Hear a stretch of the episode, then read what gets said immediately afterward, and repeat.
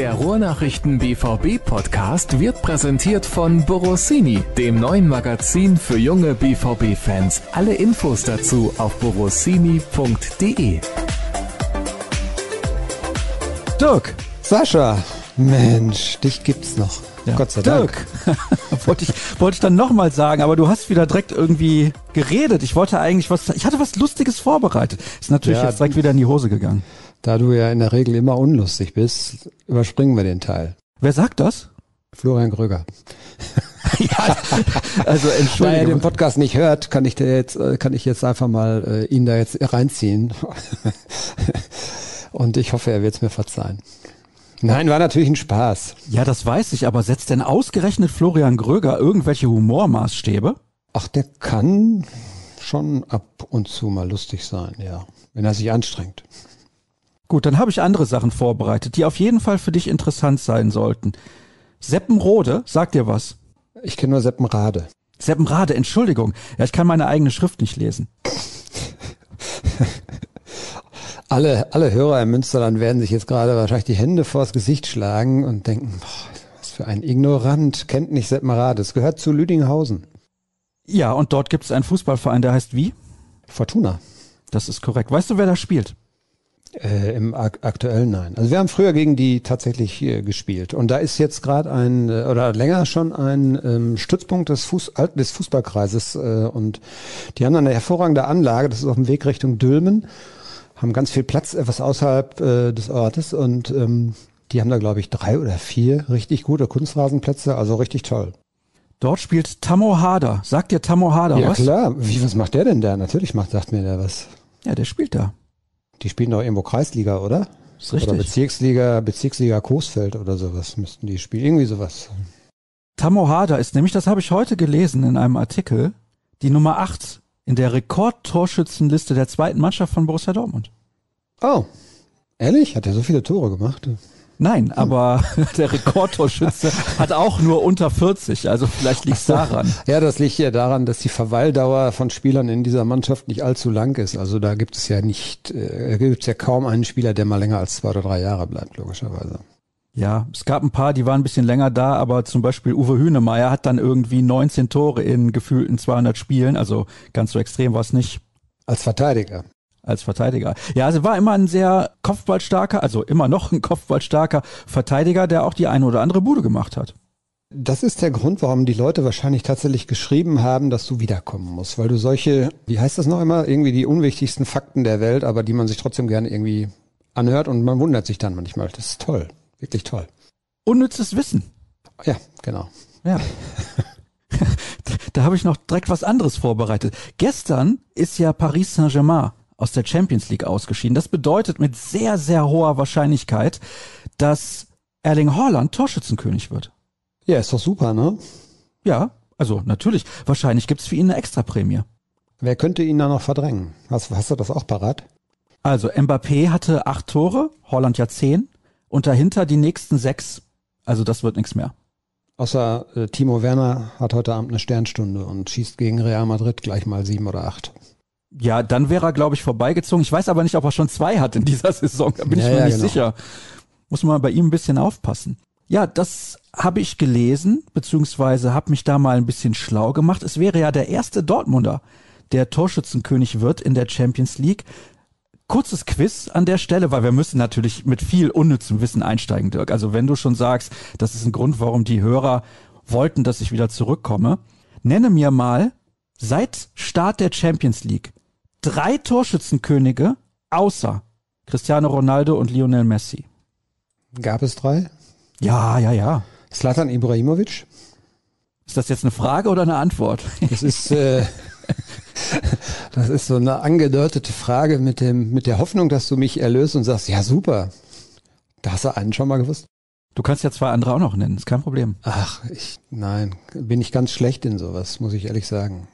Also Ibrahimovic war schon falsch. Ich hätte ein paar Namen für dich, die du auch kennst. Zum Beispiel Romario, Glaube ich nicht. Jari Littmann, Nee, glaube ich auch nicht. Andrei Shevchenko, Ja, vielleicht schon eher, aber glaube ich eigentlich auch nicht. Ruth van Nistelrooy, Hm, ja, da könnte es vielleicht interessant werden. Kaká. Ja, keine Ahnung. Komm, jetzt spar mich nicht auf die Jetzt Folter. pass auf, pass auf, ich habe noch weitere Namen, wirklich sensationell. Dwight York, Mario Jardel. Oh, ich dachte jetzt Mario, ich dachte Mario Götze. Jetzt, jetzt wird's richtig hart. Winton Rufer Oh, geil. war 1993, 94 zusammen mit Ronald Kuhmann Torschützenkönig der UEFA Champions League. Und alle Namen, die ich genannt habe, waren Torschützenkönige der UEFA Champions League. Völlig verrückt. Ja. Aber ja, es geht ja um Rekord, ne? Die Top 3 hast du ja oder so ähnlich. Nein, du, du solltest drei nennen, überhaupt. Ach so. Okay, ja, kannst du mal sehen. 1993, 94 habe ich die Champions League logischerweise am Fernseher verfolgt. Wahrscheinlich. So genau kann ich mich nicht mehr äh, dran zurückerinnern. Ähm, aber noch nicht professionell als äh, Journalist sozusagen. Ich auch nicht. Und trotzdem Das wusste soll ich jetzt das. eine Entschuldigung sein. ja, Für ich mein so Ausrede ist das, sonst nix. Ah, so, 6 Minuten 48, sagt mein Aufnahmegerät. Ja, davon muss ich natürlich die Hälfte wegschneiden, das ist klar. Also wir sind jetzt bei ungefähr drei Minuten, liebe Hörer. Hallo und herzlich willkommen. Schön, dass ihr dabei seid. Und ich freue mich auch, dass ich wieder da bin. Leider nehmen wir nicht in Dortmund gemeinsam auf. Dirk hat gesagt, nee, pass mal auf. Das ist mir alles zu gefährlich. Du bist noch nicht genesen, das stimmt nicht. Ich möchte nicht mit dir in einem Raum sitzen. Und deswegen machen wir das auf Distanz. Leider technisch nicht so einwandfrei, wie wir uns das gehofft hatten. Hat ungefähr 45 Minuten gedauert. Ich kann das ja hier sagen, weil der Kollege Kevin Kiska hört den Podcast genauso oft wie Florian Gröger, nämlich nie. Der hat letzte Woche unsere Hardware aufgebaut in Dortmund für Sascha Klaverkamp und Tobias Jören. Problem war die Mini-SD-Karte, die da hinten drin steckt. Die hat er leider ein bisschen verschlammt und deswegen hat Dirk jetzt alles in Bewegung gesetzt. Seine Tochter sogar noch um Hilfe gebeten, dass die eine SD-Karte für ihn hat. Und jetzt können wir endlich aufnehmen und über Borussia Dortmund sprechen. Und es gibt eigentlich ziemlich viel zu besprechen. Pokalfinale erreicht, läuft relativ rund in der Liga momentan. Eigentlich werden alle Spiele gewonnen. Ich meine, 5 zu 0 zur Halbzeit gegen Holstein Kiel, das war schon eine Ansage. Ja, ich hatte ja äh, so viel zum Thema äh, gesundes Fachwissen. Ich hatte ja ein sehr, sehr enges Spiel prophezeit. Das war natürlich dann äh, nach, äh, ja, ich glaube 22, 23 Minuten war das Makulatur. Hat uns, glaube ich, aber alle überrascht, weil tatsächlich Holstein Kiel in der ersten Viertelstunde ganz ordentlich gespielt hat. Also sehr mutig. Ich mache das ja immer so ein bisschen dran fest, mit wie vielen Leuten pressen die bei gegnerischem Ballbesitz in der, in der gegnerischen Hälfte, wie hoch stehen sie insgesamt und so. Das ist für mich so das Kriterium jetzt für Mut. Und die waren also tatsächlich sehr mutig, haben sehr hoch äh, verteidigt und waren offene Spiele auch, aber sie haben natürlich dann kapitale Fehler gemacht und ähm, eindeutig jetzt auch ein Fortschritt bei Borussia Dortmund in der Beziehung. Dortmund hat ja oft auch schon gute Umschaltmomente verstreichen lassen und war dann vor dem Tor viel zu verspielt und verschnörkelt oftmals. Und sie haben jetzt in diesem Spiel und auch nicht nur in diesem Spiel, sondern generell jetzt in den vergangenen Wochen eine Zielstrebigkeit entwickelt, die echt auffällig ist und die gut ist. Und ähm, ja, dann war das ganze Thema natürlich nach einer halben Stunde knapp erledigt. Ne? Und dann ging es hinterher nur noch um Schadensbegrenzung. Die haben sie denen dann so ein bisschen auch geschenkt, sage ich jetzt mal. Zweite Halbzeit haben sie ja deutlich dann das Tempo runtergefahren, aber das war schon äh, ein guter Auftritt vom BVB. Und das alles ohne Erding Holland, aber ja, so souverän wie das war und du hast es angesprochen, diese Kaltschnäuzigkeit vorm Tor. Das ist etwas, da wäre es natürlich schön, wenn sie das jetzt auch auf die Bundesliga übertragen könnten, wenn wir wissen, wer da noch kommt. RB Leipzig, Mainz auswärts und Bayer Leverkusen am letzten Spieltag, aber so weit sind wir noch nicht. Ich möchte noch ein bisschen dabei bleiben bei diesem Spiel gegen Holstein Kiel, weil ich schon insgesamt die Leistung wirklich ja, wirklich richtig stark fand. Wenn man sieht, Kiel jetzt in der zweiten Liga hat ja gestern souverän und auch verdient gewonnen gegen Sandhausen. Davor das erste Spiel nach der Quarantäne. Ich weiß jetzt nicht mehr wo gewonnen, aber auswärts gewonnen. Also es ist nicht so, dass die nicht in Form wären. Ja, die sind, äh, die gehören halt in der zweiten Liga tatsächlich zum deutlich besseren Personal, aber das Spiel hat natürlich dann auch gezeigt, dass so ehrlich muss man tatsächlich sein, es, es gibt ja auch einen Grund, warum Aufsteiger sich dann in der Regel auch schwer tun und ähm, oftmals dann direkt auch wieder runter müssen und wenn Kiel das schaffen sollte, wird es auch für sie wahrscheinlich in der kommenden Saison eine sehr schwere Saison. Aber sie sind halt in der zweiten Liga, gehören sie schon auch zum äh, guten Personal und so eine Mannschaft ist dann auch in der Lage, sie haben die Bayern ja geschlagen, also von daher haben sie es schon mal bewiesen. Ne? Das war auch ein bisschen glücklich natürlich, aber die sind dann halt in einem Spiel auch manchmal in der Lage, so eine Mannschaft wie Borussia Dortmund zu bezwingen oder eben die Bayern, aber sie würden wahrscheinlich acht von zehn verlieren, acht von zehn Spielen. Ne? Aber das ist jetzt keine, kein Fallobst gewesen, auch wenn das dann am Ende sich so ein bisschen so dargestellt hat. Aber ähm, es war schon auch angeraten, dass man da voll konzentriert und äh, ja, mit Entschlossenheit eben auch rangegangen ist in dieses Spiel. Denn das große Ziel Berlin, äh, also das wäre natürlich auch eine peinliche Geschichte gewesen, wenn der BVB da ausgeschieden wäre. Ne? Das haben sie aber eindrucksvoll vermieden und äh, ganz im Gegenteil, ich glaube, sie können aus diesem Spiel richtig viel mitnehmen und ich habe das so formuliert ja auch äh, bei uns äh, in der Zeitung, dass ich glaube, dass äh, gerade dieses diese Vergleiche jetzt auch mit RB Leipzig, da geht Borussia Dortmund schon mit deutlich mehr Selbstvertrauen rein, denn Leipzig hat sich relativ schwer getan. Ich habe so ein bisschen das Gefühl, dass denen jetzt auch am Ende wieder die Puste ausgeht, wie, dann, wie man das so öfter auch schon bei Nagelsmann-Mannschaften äh, erlebt hat. Und der BVB ganz im Gegenteil ist völlig auf dem aufsteigenden Ast und ähm, kann da sehr selbstbewusst und auch mit breiter Brust eben reingehen. Was bedeutet denn dieser Finaleinzug? Ja, das ist ein bisschen die Krux. Äh, erstens ist es natürlich völlig unwirklich. Wir haben jetzt ja auch heute die Geschichte gehabt, dass Dortmund nach dem Pokalfinale nicht nach Dortmund zurückkehren wird, sondern die werden direkt nach Frankfurt fahren, übernachten da, trainieren da, mit dem Pokal eventuell in der Tasche. Das ist ja nicht das, was man so vom Pokalfinale kennt und mitnehmen möchte. Da assoziiert man ja logischerweise Riesenfeier und Corso und unglaubliche Freude. Ich glaube, das wird ein ganz anderes Pokalfinale und ein ganz komisches werden. Aber ja, wie ich es gerade eben schon gesagt habe, also was sie mitnehmen können jetzt für die Liga vor allen Dingen, weil da geht's jetzt wirklich um alles und da dürfen sie nicht nachlassen, ist, dass sie einfach in der Lage sind, momentan oder seit längerer Zeit jetzt schon das, was sie eigentlich können, auf den Platz zu bringen und auch eben konstant zu bringen und nicht diese Riesenschwankungen auch innerhalb eines Spiels zu haben. Das, ähm, das ist eine Weiterentwicklung, die finde ich deutlich zu erkennen ist. Und das können sie mitnehmen in, in die letzten Spiele. Jetzt sind noch vier, drei in der Liga. Die müssen, eigentlich wollen sie alle vier oder müssen alle vier gewinnen. Pokalfinale logischerweise ist so ein bisschen ausgeklammert, weil es ein anderer Wettbewerb ist, aber in der Liga sind sie ja in der Pflicht und ja, ich kann mir, kann mir vorstellen, dass Edin Terzic sehr froh ist, weil man kann halt auch unter viel, viel schlechteren Voraussetzungen in so eine entscheidende Phase gehen. Und ähm, im Moment läuft vieles richtig gut. Auch so kleinere Wehwehchen und so weiter mal ausgenommen. Schwere Verletzung von Morai war natürlich auch ein Schock.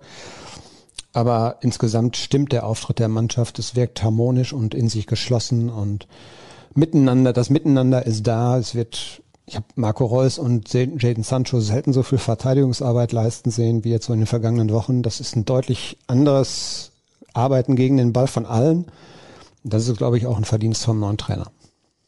Glaubst du, dieses Selbstvertrauen auch und diese, diese Art auch jetzt gerade Fußball zu spielen, eben mit diesem Verteidigen und, und so viel Gas geben, dass das dafür sorgen wird, dass Borussia Dortmund die letzten drei Saisonspiele gewinnt? Puh, ja, ich glaube, das ist tatsächlich sehr, sehr schwierig zu sagen. Ähm, man weiß jetzt nicht ganz, Dortmund kann nicht taktieren. Das ist der, das ist, finde ich, sogar ein Vorteil. Sie müssen eigentlich volle Kapelle und auch alles reinwerfen. Es gibt jetzt nicht hier von wegen, was Leipzig im Gegenzug machen kann. Ja, Leipzig könnte jetzt so ein bisschen sagen, ja, ob wir jetzt nun Zweiter mit Punkterekord werden oder äh, eben nicht, ob der Abstand jetzt zu Bayern München acht Punkte ist oder vielleicht äh, 13 oder 14, ist auch egal. Wir konzentrieren uns jetzt voll auf dieses Pokalfinale und Samstag in Dortmund lassen wir da ein bisschen als Einspielen äh, laufen. Äh, das könnte passieren. Ich bin mir nicht ganz sicher, ob es passieren wird, weil äh, sind auch ein bisschen eine Prestigegeschichte. Die werden schon eine gute Mannschaft auch aufbieten. Aber Dortmund muss schon volle Kapelle spielen. Und ähm, ja, von daher, ich glaube, es ist sogar ein Vorteil für den BVB. Und sie können diese drei Spiele auf jeden Fall gewinnen. Aber ich warne so ein bisschen vor Mainz das ist, glaube ich, so Zünglein an der Waage. Sie spielen ja gegen alle Mannschaften von oben noch oder alle, die's, die äh, um Platz vier noch kämpfen gerade. Und natürlich hast du am, am, am letzten Spieltag dann auch noch Leverkusen. Das ist auch nochmal eine besondere Geschichte. Hannes Wolf, der Dortmunder, trainiert Leverkusen. Die können selber auch noch oder wollen selber noch in den internationalen Wettbewerb, könnten da auch dann eventuell noch nicht gesichert sein. Es spitzt sich ja alles so ein bisschen zu und von daher hast du jetzt noch drei richtig schwere Spiele. Ich glaube, Wobei das passt eigentlich besser ans Ende der Sendung, aber ist egal. Sieben Punkte reichen, um sich für die Champions League zu qualifizieren. Würde ich nicht ausschließen, aber ähm, kann auch kann auch sein, dass du wirklich äh, sieben holst und vergrößerst sogar noch deinen Abstand sozusagen. Äh, schaffst es dann trotzdem nicht. kann auch sein, dass du alle, alle, also wenn sie alle drei Spiele gewinnen, glaube ich, werden sie in die Champions League kommen. Das, da würde ich mich mal so festlegen.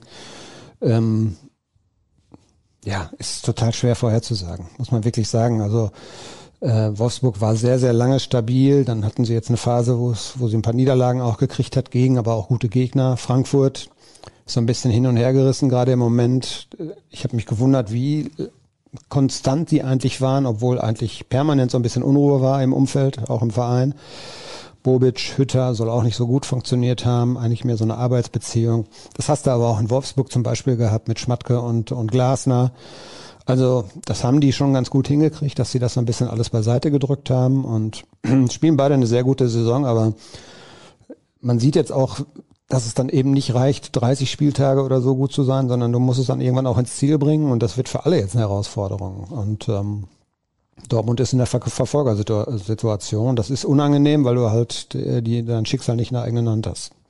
Ist ein bisschen wie bei den Ruhrnachrichten, wo du gerade die Probleme in Frankfurt und Wolfsburg angesprochen hast.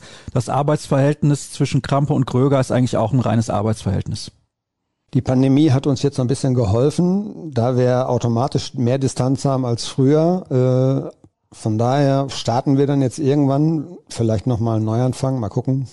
Ja, ich gebe da die Hoffnung auch nicht auf. Aber es ist schwierig manchmal. Ja, dann bei Grobe vielleicht ein Neuanfang. Das wäre auf jeden Fall der geeignete Ort dafür.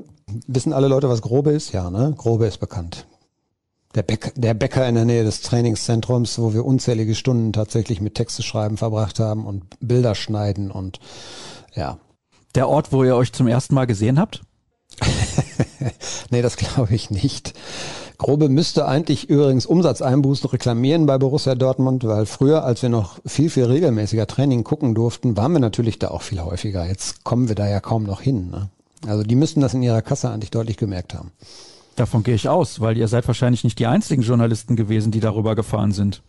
Nein, nein, nein, nein, absolut nicht. Ne? Also das war früher schon so ein Treffpunkt. Äh, dann hieß es immer Tschüss bis gleich und dann sah man sich dann beim Bäcker sah man sich dann wieder.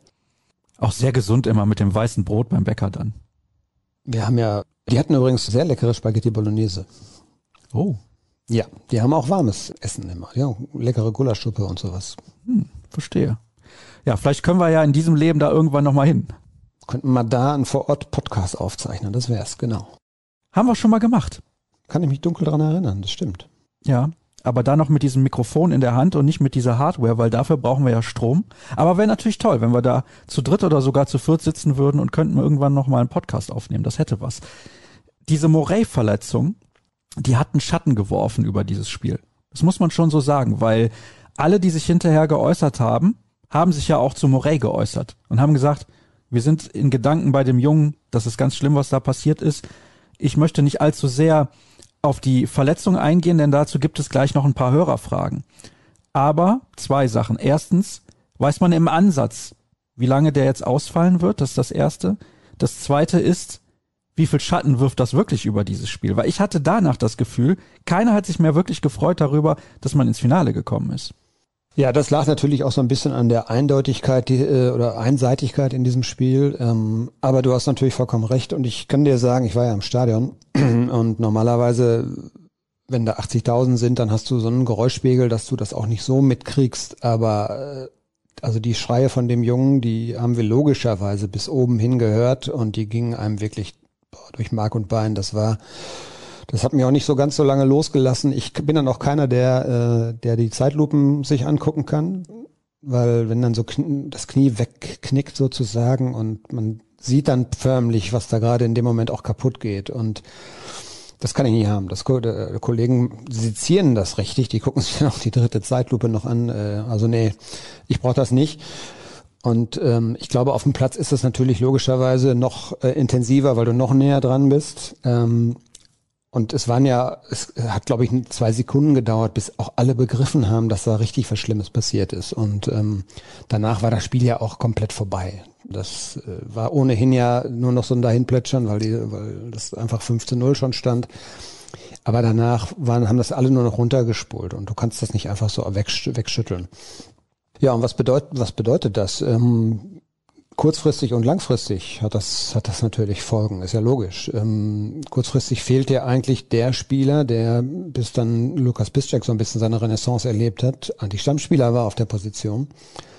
Und langfristig fällt dir jetzt äh, mindestens bis Jahresende, soweit würde ich mich festlegen wollen, mindestens bis Jahresende ein Spieler auf dieser Position weg, der bricht dir weg. Und dann musst du natürlich als Verein überlegen, wie reagierst du darauf. Ähm, Außenpositionen war ohnehin ein Thema, äh, was Verstärkungen für die neue Saison angeht.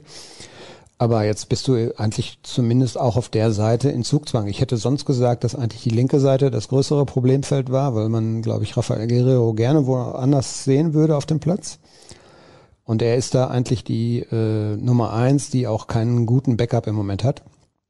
Aber dadurch, dass Morey jetzt eben auch äh, wegfällt und man nicht weiß, ob sich so ein Meunier fängt, also das ist ja die große Hoffnung, dass Meunier einfach mit dem Neustart, neuer Trainer, dass der dann vielleicht auch mal kommt und dass das, dass das kein so ein zweites schlechtes Jahr wird, wie das erste jetzt eigentlich war. Aber du hast kein Backup. Ja. Piszczek ist dann weg, Morey ist weg. Gut, Marius Wolf käme vielleicht zurück. Weiß nicht, ob der Trainer mit ihm plant, ob der das auch nochmal will. Der hat ja nun auch so relativ klar sich geäußert, dass er eigentlich so eine Ausleihe jetzt auf keinen Fall nochmal in Erwägung zieht, dass er eigentlich jetzt eine Klärung für ihn, für sich dann haben möchte.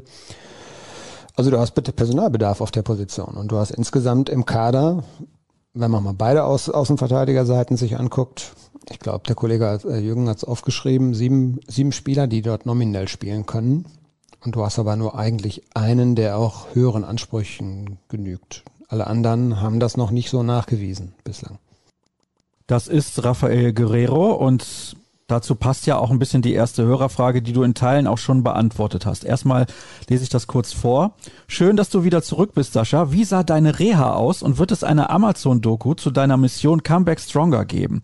Und jetzt im Ernst, Pischek geht, Morey lange verletzt, muss der BVB auf rechts nachlegen zur neuen Saison. Und du hast es eigentlich ja schon angedeutet. Übrigens, Comeback Stronger wird es bei mir nie geben, weil das hieße ja, ich wäre irgendwann mal irgendwie strong gewesen. Ne? Also von daher, das ist irgendwie nicht möglich. Also, die Frage ist, ist der BVB gezwungen, dort einen Spieler zu verpflichten? Felix Passlack könnte auch noch auf der Rechtsverteidigerposition spielen. Aber wenn du gerade eben sagst, höhere Ansprüche, nix gegen den Jungen. Aber höhere Ansprüche, das sieht für mich anders aus. Ja, es geht dann, äh, geht dann ja drum, ob du in Spielen gegen Bayern München, dann auch gegen Leipzig und allen internationalen Spielen in der Champions League, ob du dann auf der Position gut genug aufgestellt bist. Das natürlich, ähm, ich will ihm auch nichts, ist ein super netter Kerl und ich finde auch, dass er im Moment eigentlich ein bisschen zu schlecht wegkommt, weil er spielt gar nicht mehr. Aber ähm, so ehrlich muss man, glaube ich, sein. Also du gehst nicht als Borussia Dortmund, das kann ich mir nicht vorstellen, mit Thomas Meunier und Felix Passlack als Rechtsverteidiger in die neue Saison. Das wird, glaube ich, nicht passieren. Passlack ist perfekt eigentlich und ich verstehe absolut die Gründe, auch die dafür sprechen, dass man, äh, dass man sich mit ihm jetzt auf eine Verlängerung ja einigen wird. Er soll ja nochmal zwei Jahre verlängern und er will das, glaube ich, auch wohl tun. Ähm, weil er beide Seiten spielen kann, ist das perfekt. Dann hast du im Prinzip so eine Lösung, fünf, sechs Spieler für beide Seiten und er kann beide Seiten abdecken. Das ist eigentlich super. Aber es ist jetzt nicht die Top-Variante. So ehrlich muss man sein. Und ähm, das, ja, das Einzige, was passieren kann, ist, du kriegst keinen gescheiten Spieler für die Position, der äh, finanziell darstellbar ist und der dir die Perspektive bietet. Ähm, also sie setzen schon, glaube ich, drauf, dass Meunier sich deutlich anders präsentieren wird, aber du brauchst auf jeden Fall noch einen zweiten richtig guten dahinter. Das ist ein Problem. Ja, weil die äh, Außenverteidigerposition ist schon äh, heikel im, im Profifußball. Eher noch auf der linken Seite, aber äh, auch rechts. Äh, du musst schon, wenn du gute Leute haben willst, musst du auch schon richtig in die Tasche greifen. Und äh, jeder weiß, das ist in diesem Jahr nicht ganz so leicht. Da kamen natürlich noch weitere Fragen zu Morey. Einige Leute haben dazu gefragt und ist ja auch nachvollziehbar, weil das natürlich jetzt ein wichtiges Thema ist.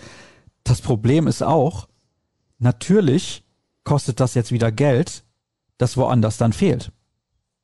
Ja, das hatten wir ja schon bei der Teuter-Diskussion. Ähm, wenn, wenn Roman Bürki sich dazu entschließen sollte, äh, eine neue Herausforderung irgendwo anders anzunehmen und du musst einen neuen Torhüter verpflichten, willst du dich ja auch verbessern. Und äh, das ist so für mich die, der Kernpunkt bei dieser ganzen Betrachtung, Gulaschi, wie sie alle heißen. Ich frage dann, sind die Leute deutlich besser als Bürki? Ich würde sagen, nein. Und wenn du richtig einen, wenn du einen holen willst, der richtig besser ist, dann kostet der aber auch dann nochmal wieder richtig anderes Geld, was du eigentlich äh, nicht eingeplant hattest. Und ähm, natürlich brauchen sie, äh, brauchen sie Verstärkung auf den Außenverteidigerpositionen. Ideal wäre es jetzt vielleicht jemanden auch zu finden, der tatsächlich so wie Pastlak beide Seiten spielen kann. Dafür glaube ich, hätten sie schon dann auch Geld sozusagen beiseite gelegt. Jetzt hast du aber eine strikte Notwendigkeit, dass da irgendwas passieren muss, weil du einen Spieler acht Monate gar nicht einplanen kannst. Und wenn man ja, wenn man mal überlegt, realistisch betrachtet, kommt der dann irgendwann im Januar, wenn es gut läuft, je nachdem, was noch alles kaputt ist. Äh, es wird nicht nur das Kreuzband kaputt sein bei ihm. Und ähm, dann kommt er im Januar wieder, aber dann ist er ja nicht gleich bei 100 Prozent. Wenn er denn überhaupt im Januar wiederkommt. So genau. Und dann musst du ihm vielleicht auch noch mal den Rest der Saison eigentlich fast schon geben, um sich wieder ranzukämpfen, wieder ranzuspielen. Da reden wir also davon, dass eigentlich die komplette kommende Saison schwierig, äh, Morey schwierig einzuplanen ist. Und ähm, das ist für den Verein auf jeden Fall eine Krux und richtig ein Problem. So, wir wechseln mal das Thema. Es gab ja auch einige Hörerfragen. Und wie gesagt, einige auch zu Matteo Morey, aber ich glaube, da haben wir jetzt auch alles zugesagt, was wir dazu sagen können. Wobei, da schreibt noch ein Hörer. Erstmal, willkommen zurück, lieber Sascha. Nun zu meiner Hörerfrage. Kurz zusammengefasst, wer ist euer Wunschkandidat für diese Position? Habe ich mich ehrlich gesagt noch nicht mit befasst. Ähm, ist ja auch immer so schwierig. Äh, klar kannst du dir jetzt so ein bisschen, äh, kannst du dich da ein bisschen durchsurfen und gucken, welche Verträge laufen vielleicht 2021 aus, welche äh, Spieler werden also logischerweise ablösefrei zu bekommen, welche Verträge laufen 22 aus und sind dann entsprechend vielleicht ein bisschen günstiger zu kriegen oder entdeckst du irgendein Juwel, von dem du sicher bist, dass er sich durchsetzen wird, so wie jetzt Jude Bellingham. Das ist ja eigentlich so die Arbeitsweise des BVB, solche Leute aufzuspüren. Also ich glaube nicht, dass die bei transfermarkt.de äh, die entsprechenden Kategorien sich durchgucken und danach ihre neuen Spieler aussuchen. Also das läuft schon so ein bisschen anders. Ich glaube, es ist tatsächlich sehr, sehr, sehr, sehr schwer, weil eben diese Spieler, die im Idealfall dir richtig was nach vorne bieten, aber auch äh, defensiv treu sind sozusagen und ihre Seite gut absichern können. Das ist schon eine anspruchsvolle Position. Man hat es ja bei Hakimi gesehen.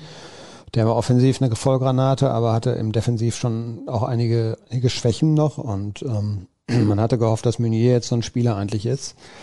Da hat's aber offensiv wie defensiv ja logischerweise noch nicht so ganz funktioniert. Das hat jeder gesehen. Also ich habe noch äh, über Namen nicht groß nachgedacht, muss ich sagen. Es werden ja so ein paar auch gehandelt, aber ähm, da habe ich auch noch nichts konkret gehört, dass da einer wirklich kurz vor der Tür stehen sollte. Mein Tipp für diese eine Saison behalten Sie Marius Wolf? Ja, er ist ein solider Spieler. Also ähm, der wird ja auch, ähm, das, das gilt ähnlich wie für Passlack, wobei er, glaube ich, schon noch eher deutlich erfahrener und vielleicht auch ein bisschen stärker ist. Äh, er bietet so eine gewisse Garantie in vielleicht 50, 60 Prozent aller Bundesligaspiele. Die kannst du mit ihm auch gut bestreiten auf der Position. Warum nicht? Das Problem ist eben, was willst du nach ganz oben in die Spitze? Wie willst du da angreifen? Reicht es dann? Reicht es äh, in den Spielen, wenn du dich dann halt vielleicht mal mit ein bisschen Glück fürs Halbfinale der Champions League qualifizieren willst? Oder erstmal überhaupt wieder bis ins Viertelfinale kommen? Das ist ja auch schon eine Herausforderung. Und ähm, in den Spielen wird es dann manchmal vielleicht ein bisschen eng.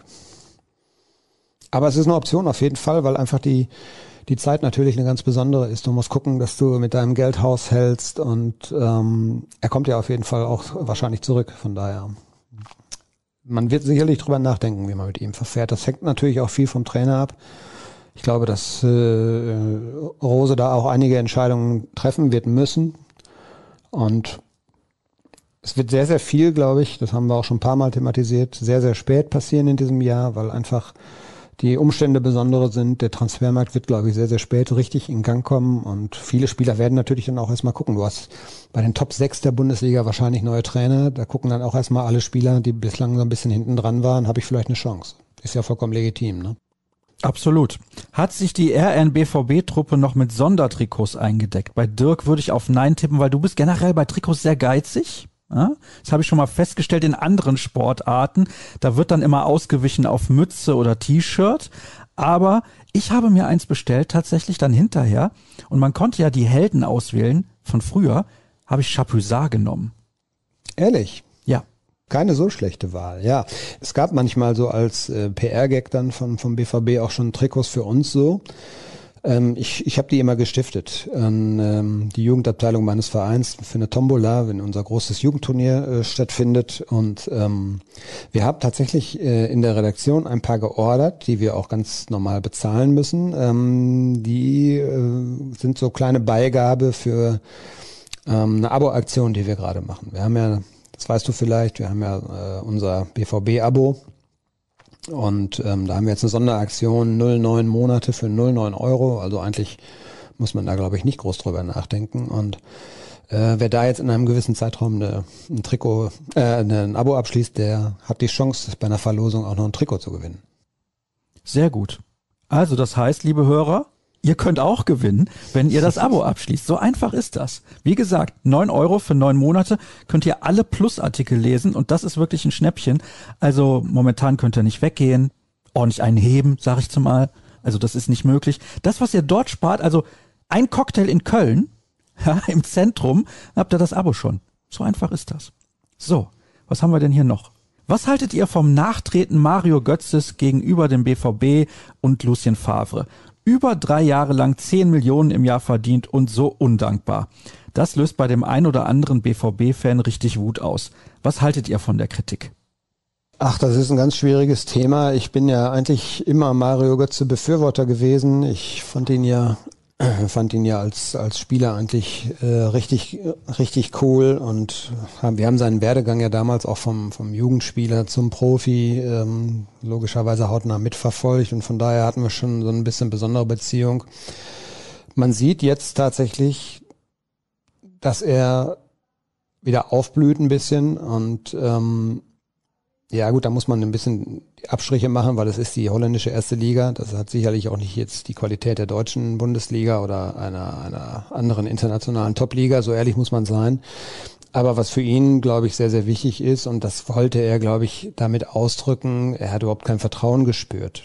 Und ähm, ich weiß nicht, wann da vielleicht ein Zeitpunkt war, wo, äh, klar, Favre hat ja mit ihm, glaube ich, auch irgendwann mal gesprochen und da gab es ja dann diesen Satz, ich weiß nicht, wo ich dich aufstellen soll. Ich, es gibt für dich in meinem Kader sozusagen keine Position.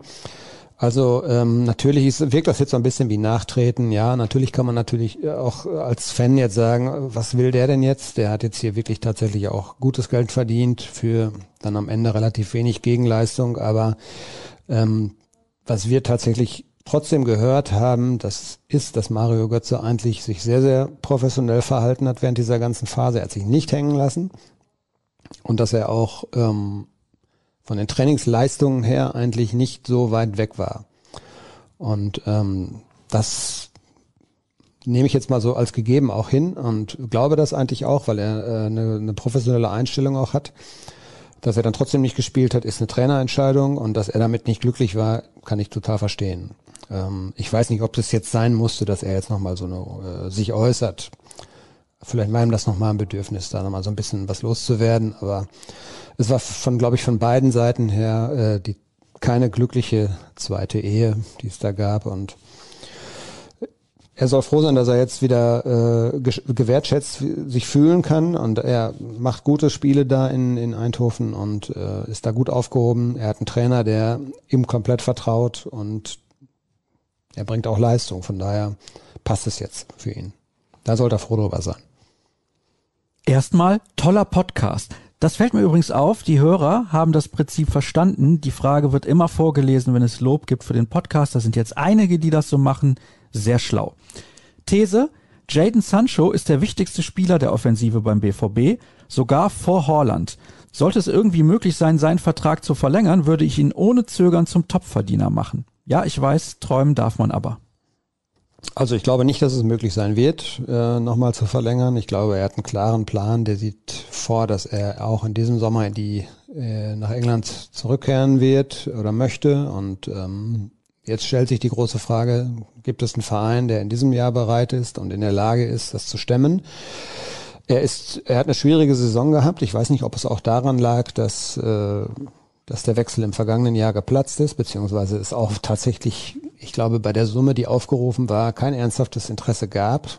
Ähm, die Engländer haben tatsächlich gedacht, das geht billiger und ähm, sie können warten und irgendwann wird der BVB schon einknicken. Ich glaube, die waren alle sehr, sehr erstaunt, dass es dann ja dann irgendwann Anfang August das klare, das klare Signal gab, so ab jetzt reden wir auch nicht mehr darüber. Also ich würde die Einschätzung fast sogar teilen. Ja, ich finde auch, äh, dass er ein sehr wichtiger Spieler ist. Man kann natürlich gegen diese Fülle an Tor, von Toren, die Haaland macht, auch schlecht gegen argumentieren. Das ist ja einfach nun auch ein Fakt für sich. Aber er bringt natürlich ähm, eine andere Komponente. Er hat jetzt nicht äh, nur diese Abschlussqualität. Haaland ist, Haaland ist halt tatsächlich ein richtig guter Abschlussspieler der allerdings so als Wandspieler auch gut ist, um Bälle festzumachen. Das ist so seine Spielweise. Jaden Sancho bringt durch seine, seine Dribbelstärke und sein Tempo ganz andere äh, Elemente ein. Aber sie tun beide natürlich dem BVB sehr gut. Das, ich glaube nicht, dass man mit ihm nochmal über eine Verlängerung reden kann. Also der sieht sich, glaube ich, in England und ähm, ich glaube auch, dass Borussia Dortmund äh, ihn ziehen lassen wird, wenn äh, das richtige Angebot kommt. Jetzt noch mal eine Frage, da bist du eben schon drauf eingegangen. Es geht um RB Leipzig und das Doppelduell jetzt sozusagen. Super, dass du wieder da bist. Also damit bist du nicht gemeint. Das kann ich, glaube ich, so deutlich und klar formulieren. Da habe ich auch mal wieder Fragen. Also Anscheinend hat der Hörer dann nicht gefragt, als ich nicht da war. Das geht natürlich auch nicht. Ist aber auch egal. Während der BVB am Samstag das nächste Endspiel hat, ist für RB das Spiel ein besseres Warm-up für das DFB-Pokalfinale. Für wen ist die Konstellation besser? Auch mit Hinblick auf das Finale kann man davon ausgehen, dass Nagelsmann am Samstag bei der Aufstellung stark rotiert, um sich nicht in die Karten schauen zu lassen. Der Pokal dürfte ja das große Ziel für RB sein und weniger der mögliche Punkterekord. Ja, das habe ich ja eben schon so ein bisschen angerissen. Ähm, können, da kann ich mitgehen, äh, inwieweit er dann sehr stark rotieren wird. Mal abwarten. Er hat ja zum Beispiel den Forsberg auch in Bremen äh, erst sehr spät gebracht. Zum Beispiel der Kader gibt halt auch diese Rotationsmöglichkeit eben, eben gerade her. Ähm, ich finde trotzdem, dass es die bessere Ausgangslage für Borussia Dortmund ist. Und äh, rotieren, um Kräfte zu sparen, ist, glaube ich, ohnehin nicht notwendig. Ähm, es gab jetzt eine komplette Woche, eine komplette Trainingswoche und dann ähm, nach dem Spiel am Samstag werden es fünf Tage sein. Äh, das reicht zur Regeneration. Und ich würde eher im Gegenteil vielleicht so ein bisschen auch versuchen, ähm, ja, schon mal taktisch schon ein bisschen was äh, auszuprobieren. Das könnte ich mir vorstellen, dass da was passieren wird, dass man den Gegner da vielleicht auch so ein bisschen im Unklaren lässt. Äh, aber ich finde die Situation für den BVB gar nicht so schlecht. Man kann nicht taktieren, man muss einfach alles reinwerfen in beide Spiele. Und ähm, da ist, das ist eine klare Vorgabe, da muss ich jetzt nicht irgendwas künstlich provozieren und künstlich ausprobieren was dann vielleicht am Donnerstag dann auch in die Hose geht oder so. Das eigentlich wichtigere Spiel ist für Borussia Dortmund ohnehin das am Samstag. Von daher werden wir am Samstag, glaube ich, volle Kapelle sehen. Der nächste Hörer auch wieder sehr clever. Sicher der beste Podcast seit Erfindung des Internets. Ein Aspekt in der Torhüterfrage, die unerwähnt bleibt, ist die Negativität von Roman Bürki. Ich habe Dutzende Szenen im Kopf, wo er nach Gegentoren oder Schüssen der Gegner eine ganz schlechte Haltung gegenüber seiner Mitspieler einnimmt. Gruppendynamisch stört das den Zusammenhalt. Er ist sicher als Torhüter nicht schlechter als Hitz, aber ist euch seine chronisch anmutende Negativität auch aufgefallen und sollte man nicht mit ihm genau daran arbeiten? Schöne Grüße aus Wien. Schöne Grüße zurück. Ja, wenn man so zwischen den Zeilen äh, hört, dass es nicht nur sportliche Gründe auch gegeben hat, die ausschlaggebend waren für den, für den Wechsel im Tor. Sprich, was mache ich mit dem Fuß, was mache ich mit den Händen? Ähm, dann passt diese Frage schon da so ein bisschen auch in die Richtung rein. Also Birki, es gab ja mal so einen, so einen Zeitpunkt, wo er dann auch zwei, drei Jahre da war, wo er auffällig deutlich mehr kommuniziert hat, auch so in der Öffentlichkeit, wo er auch Dinge klar angesprochen hat, in Interviews äh, oder in der Mixzone nach den Spielen und dann auch deutlich Kritik geäußert hat. Das äh, ist auffällig gewesen, dass es diesen Zeitpunkt irgendwann gab, als er dann halt ein gewisses Standing hier auch hatte. Ähm, aber das ist, das ist ja auch eine zweiseitige Medaille, ein, zwei, äh, muss ein zweiseitiges Schwert. Da muss man halt auch äh, einfach mal gucken, wie verpacke ich meine Kritik? Verpacke ich die ja ausschließlich eben in diesem, in dieser negativen Tonart? Oder verpacke ich sie konstruktiv? Und vielleicht hat er da den Boden auch, Bogen auch manchmal ein bisschen überspannt.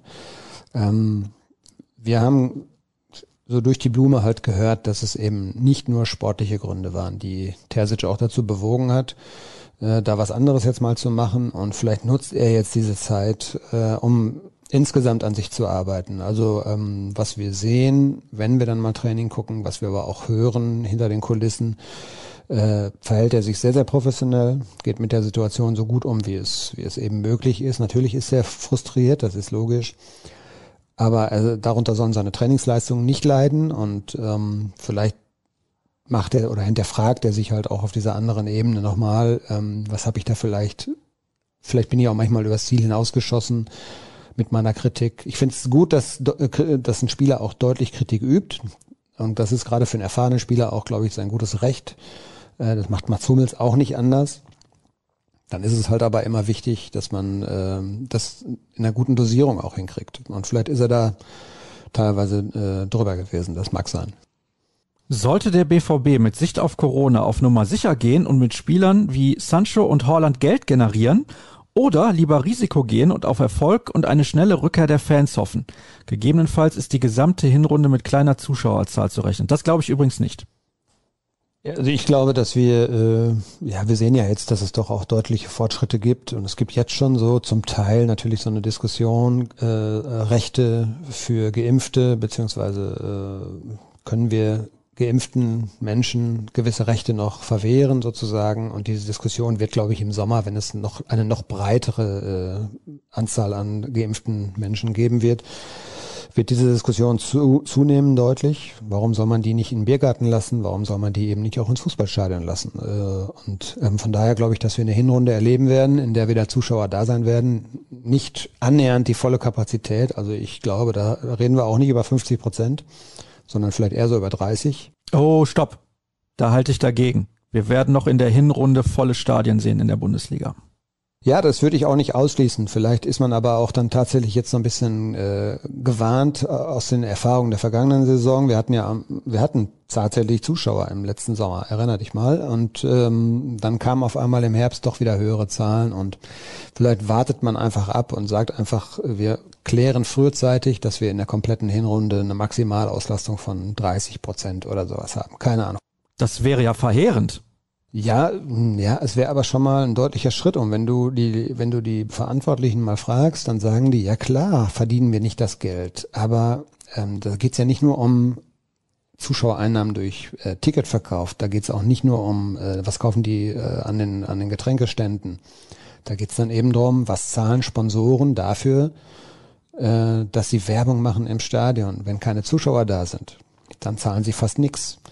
Wenn aber Zuschauer da sind, zahlen sie wieder was und so. Also dieses ganze, das ganze Paket umfasst ja ganz viele Komponenten.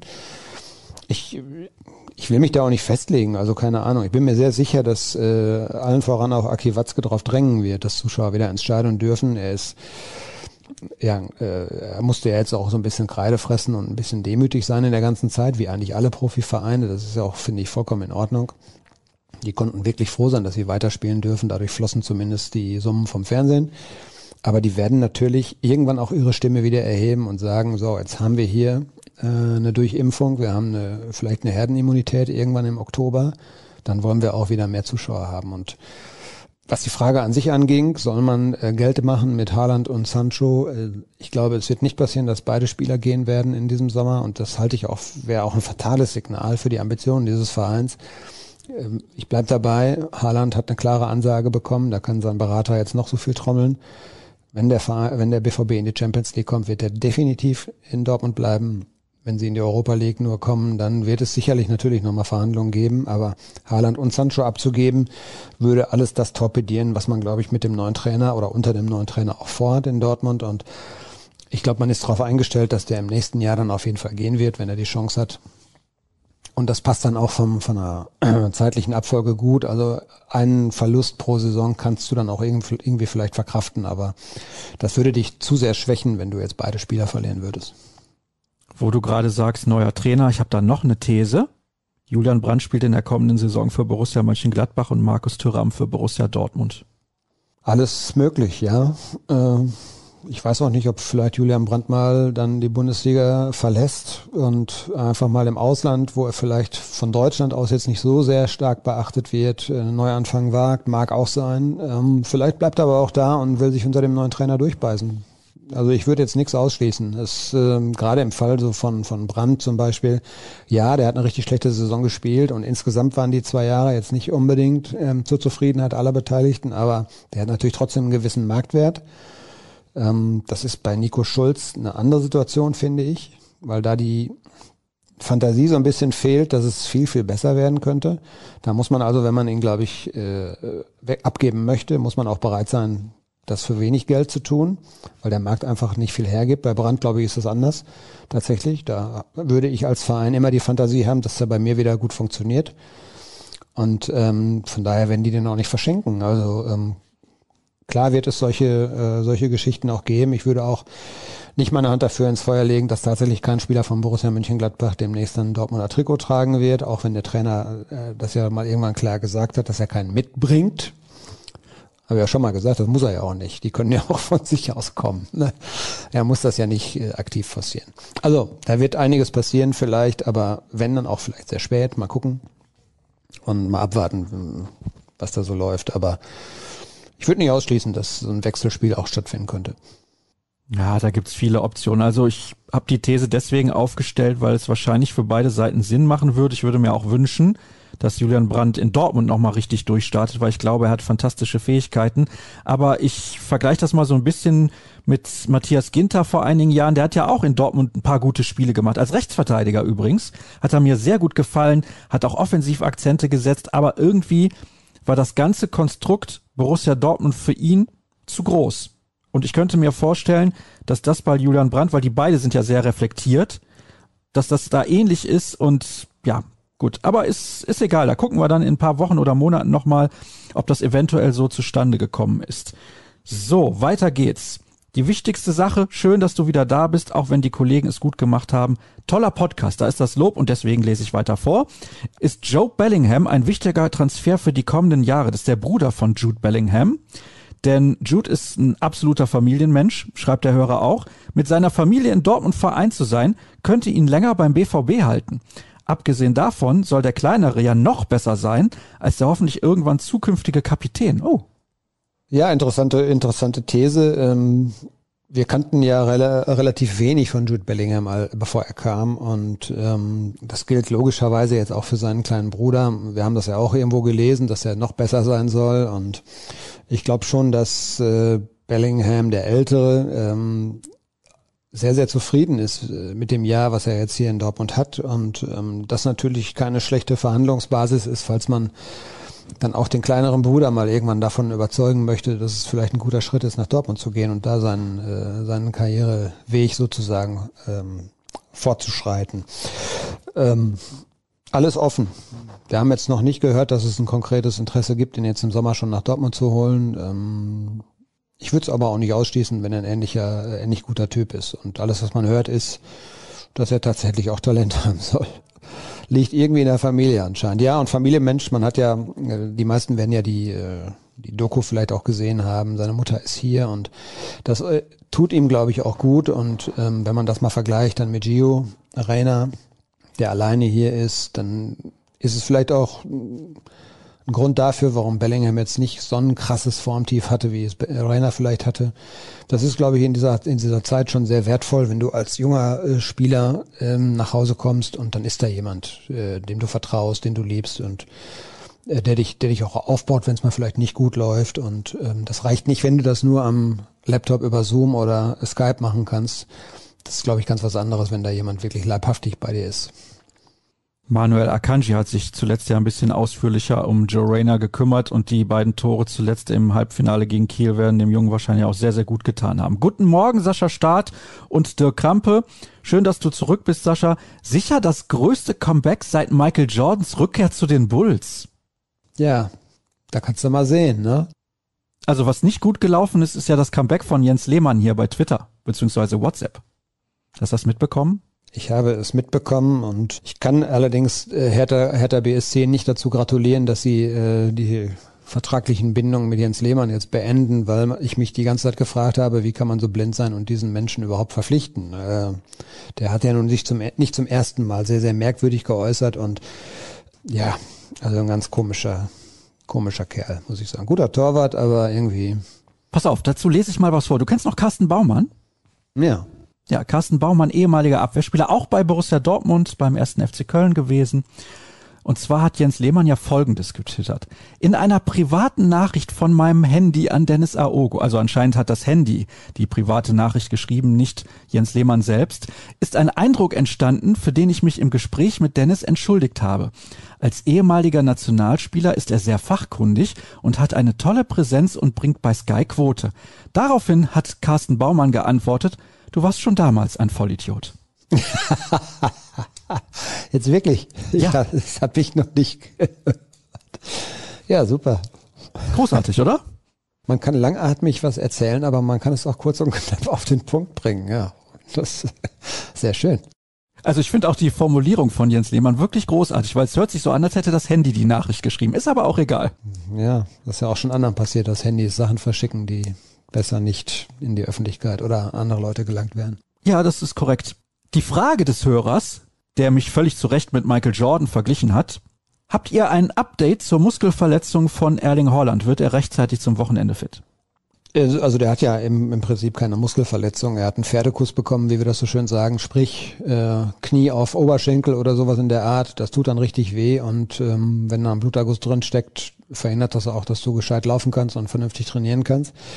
Aber der hat ja das Spiel gegen Kiel dann auch ausgelassen. Ähm, wir waren in einem, in einem Training vor dem Kiel-Spiel. Da hat er auf mich einen total fitten Eindruck gemacht. Da hatte ich gar nicht das Gefühl, dass er überhaupt ein Problem hat.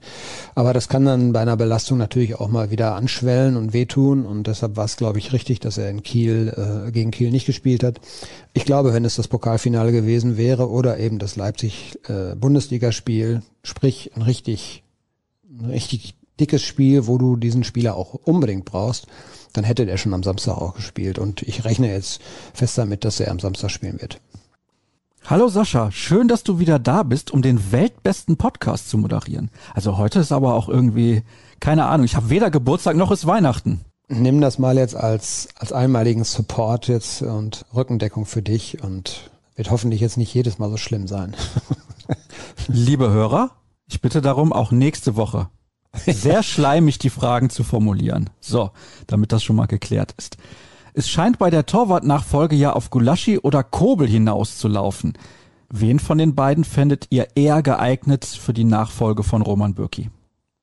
Es gilt immer noch, dass äh, es von Roman Bürki noch kein offizielles Signal gegeben hat, dass er den Verein verlassen möchte. Und solange das nicht passiert, wird, glaube ich, äh, auch kein neuer Torwart kommen. Ähm, und ähm, ja gut, wenn man sich jetzt mal die reinen Fakten anguckt, Gulaschi ist, glaube ich, 31 oder 30, kostet äh, annähernd so viel Geld wie Kobel, hat natürlich mehr Erfahrung.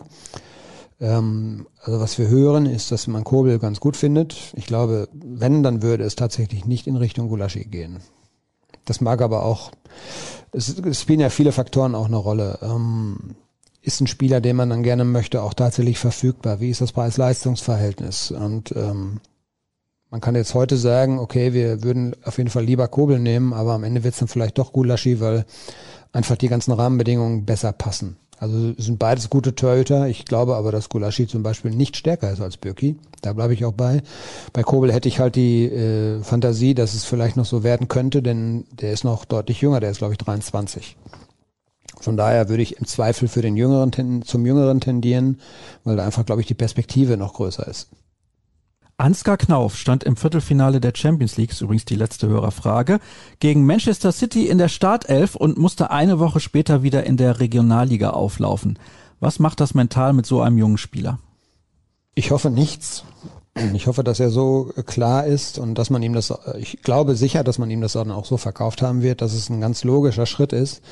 Äh, man darf ja nicht vergessen, er war in diesem Viertelfinale auch ein bisschen überfordert. Und ähm, das war vielleicht ein ein Schritt zu viel oder ein großer, großer Schritt zu viel jetzt in dem Moment. Und ähm, für den ist es auf jeden Fall wichtig, dass er regelmäßig spielt und ähm, das ist, finde ich, kein Rückschritt. Das ist natürlich mental schon was anderes, klar. wenn du da irgendwie dann im Signal Iduna Park gegen Manchester City spielst oder in, äh, in Manchester eben, äh, oder du spielst äh, in Röding, Rödinghausen oder in Strahlen oder irgendwie so. Das hat natürlich einen ganz anderen Charme, da müssen wir nicht drüber reden. Aber ich glaube, dass äh, der noch ganz am Anfang in, äh, seiner Entwicklung ist und ich fand, es gab eine ganz bezeichnende Szene, nämlich ein äh, Laufduell und Zweikampf mit äh, Foden. Und da ist äh, der gute Ansgar ziemlich abgekocht worden. Da gab es einen kleinen Check da flog der so richtig so über die Seitenlinie, das Spiel lief weiter, es war kein Foul.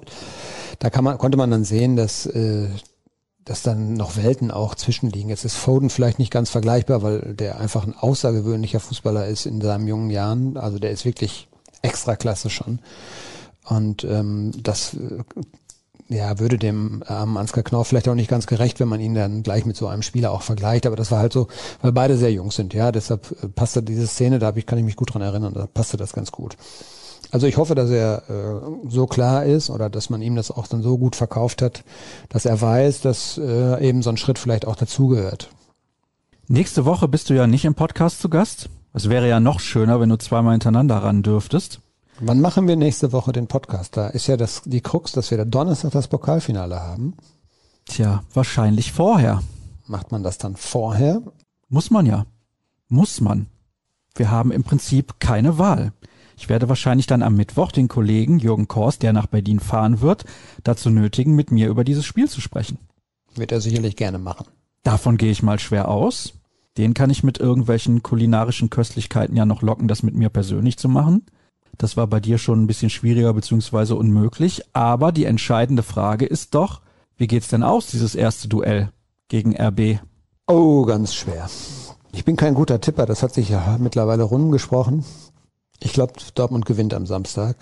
Was das fürs Pokalfinale heißt, will ich jetzt noch nicht so sagen, aber ich glaube, die Mannschaft ist mittlerweile tatsächlich so fokussiert, sie weiß, was von ihr erwartet wird und ich glaube, dass in so einem Spiel dann natürlich auch entscheiden kann, wer den etwas größeren Biss am Ende hat und wer es am Ende ein bisschen mehr will. Äh, das wird am kommenden Donnerstag dann in Berlin pari sein. Äh, da wird es keinen großen Unterschied geben, aber ich glaube tatsächlich, dass es unterbewusst eine, schon eine Rolle spielt, dass es für Leipzig am Samstag erstmal um nicht viel geht, ähm, für den BVB aber um alles.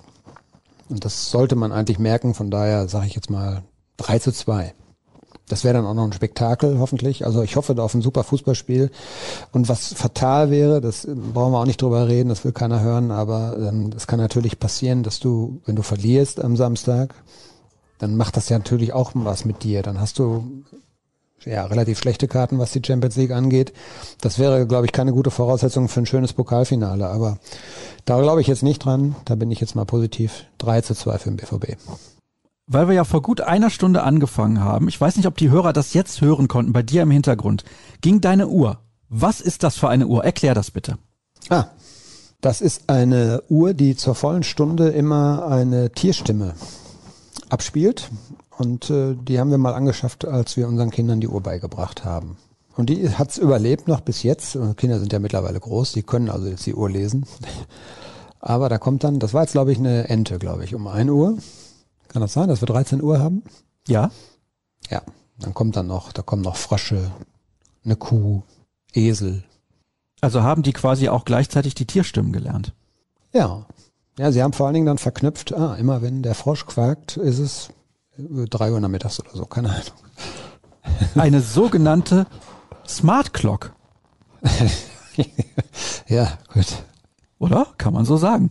Also die ist ja jetzt dann schon, ich würde mal schätzen, ich weiß nicht, wann wir die genau gekauft haben, aber die müsste ja locker 16, äh, 17 Jahre alt sein, weil meine Kinder sind ja schon so alt. Sehr gut. Und herzlichen Dank nochmal an deine Tochter, die uns zwar im Endeffekt auch nicht helfen konnte, aber trotzdem haben wir es geschafft, diesen Podcast aufzunehmen.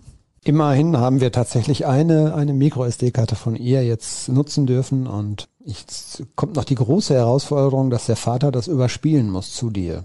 Ja, das kriegen wir hin. Ich hoffe auch. Dirk, herzlichen Dank. Das war's. Gerne. Comeback-Sendung ist durch. Nächste Woche gibt's die nächste, dann sehr wahrscheinlich vor dem Pokalfinale. Davon ist auszugehen. Und ansonsten wisst ihr, wo ihr alles findet, Ruhrnachrichten.de, Twitter at rnbvb, at Dirk Rampe, at Sascha Staat. Habt einen schönen Tag. Wir hören uns nächste Woche wieder. Bis dann.